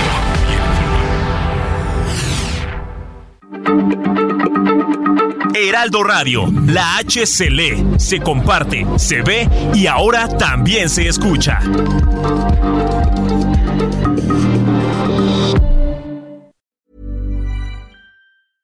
Ever catch yourself eating the same flavorless dinner three days in a row? Dreaming of something better? Well, HelloFresh is your guilt-free dream come true, baby. It's me, Kiki Palmer.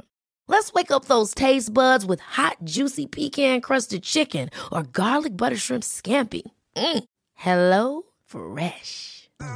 Stop dreaming of all the delicious possibilities and dig in at HelloFresh.com. Let's get this dinner party started.